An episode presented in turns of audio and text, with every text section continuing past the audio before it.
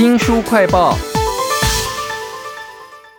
学校召集了所有的学生到大礼堂听个课，演讲者呢放了一段校园枪击的纪录片，在影片当中，十几个学生、老师就这样被杀了，台下的学生呢却嘻嘻笑，吵闹声越来越大了，一点都不在乎，怎么会这样呢？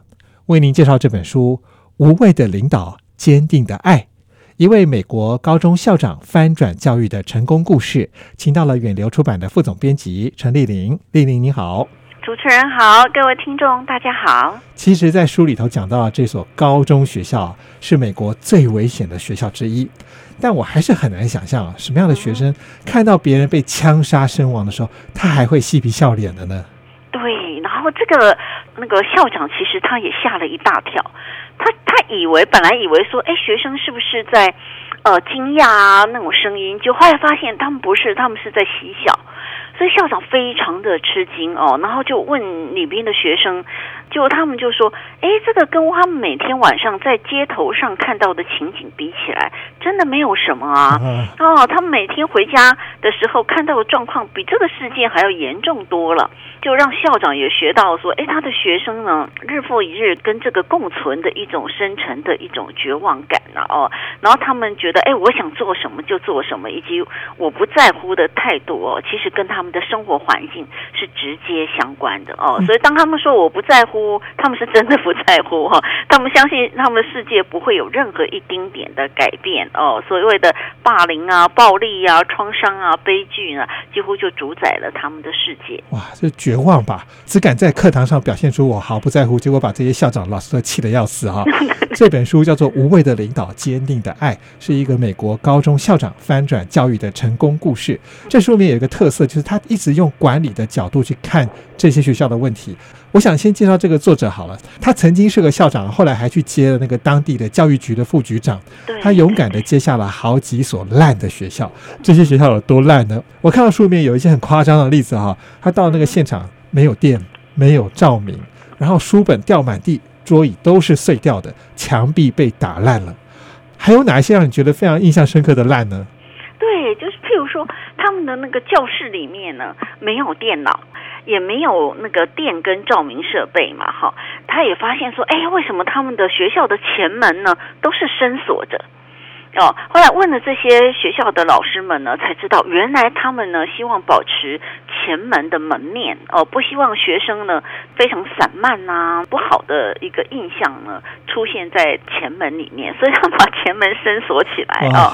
还有我就是英语老师呢，竟然全体都请辞抗议，为什么？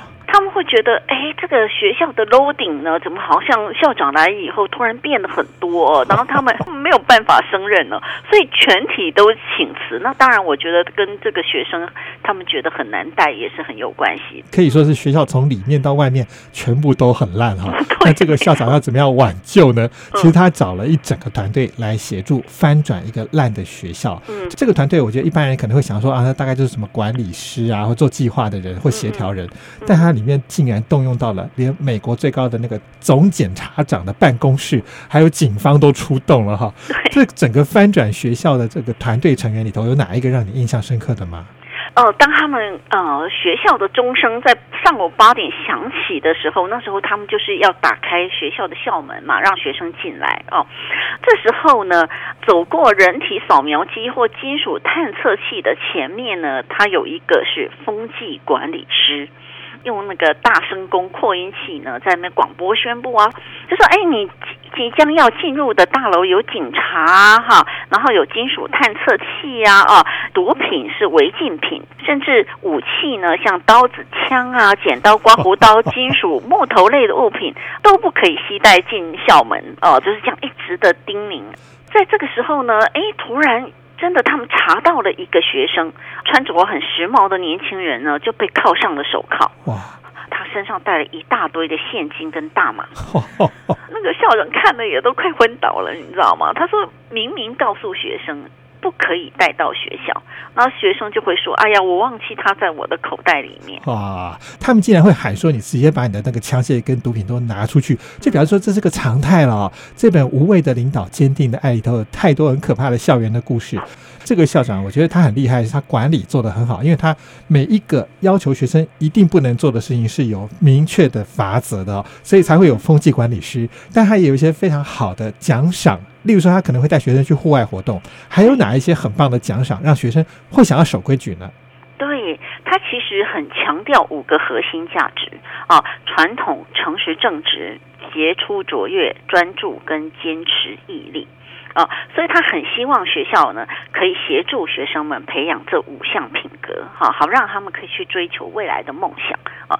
然后，所以呢，他也提出了很多希望，说让学校变得有趣一点呐，哈，可以让学生可以参与各式各样的活动啊。啊，有一次呢，有一个机构就说，哎，他想送来一个孩子，这个孩子是非常杰出的橄榄球员。但是呢，他只是刚刚惹上了一些麻烦哦，那他就想到说，哎，为什么他的美屋高中里面居然没有橄榄球队？哦，所以他就激励学生呢，有一个梦想，就是说，哎，如果你们表现的很好啊，我们就来成立一个橄榄球队。哇，橄榄球队其实对美国学生来讲是非常重要的事情哦。对，没错。可能会有那种心理的凝聚力，甚至也可以有那种成就感哈。但是它其实还有很多规矩非常清楚的法则啦。那在这本《无畏的领导，坚定的爱》里头，这个校长还用了很多很有趣的手法，例如说，他要激励老师的时候，每次开会他都会放音乐或电影。或者说他会用校园广播呢跟学生心战喊话，最后都会说我爱你。而且他不是精英哦，他一直强调说他自己在升上大学的时候，他只有国中二年级的学历程度，连阅读都有问题哦。那用这种方式来跟学生博感情。他教的时候啊，还不止针对学生，甚至连学生的家长也一并教了。我在书里面看到一个很没有礼貌的妈妈，一直想要打破规矩去直接跟校长讲话。这个妈妈到底为什么要这么没有礼貌呢？对，他是为了要争取他孩子可以复校哦，所以他的嗓门实在是太大了哦，继续的尖叫，然后命令跟咒骂脏话哦。领导团队呢休息的时候呢，那个女人呢就走进了这个校长的办公室。然后就拜托的方式哦，希望说，哎，呃，校长可以帮助这个孩子复校，然后可以救救他的儿子啊，就是因为他觉得没有任何一个学校要收他，而且他已经十八岁了啊，这么大了，对 对对，就好像这妈妈呢还哭泣了哦，就是祈求校长啊救救他的孩子，那所以他后来安排了一个叫另类。替代教育计划来帮助这个孩子复学，其实不是正规的教育嘛，哈。对对。但是要让一个十八岁的，可能浑身已经刺青，然后到处吸毒闯祸的人，要回学校要怎么做？哈。对，这个计划它其实就包含了他每天的咨询辅导。比较晚到校和可以提前离校的时间，哈，然后也可以依照自己呃这学生的学习步调呢，进行混合式的学习班级，还有两个课堂助教可以来帮助这些有特殊教育需求的学生。哇，这是无畏的领导，坚定的爱，辅助不管你是几岁的，然后已经迷途很久的学生回来上课，要翻转你的人生哈。嗯那这个校长啊，接了这么多烂学校，最后的情况怎么样呢？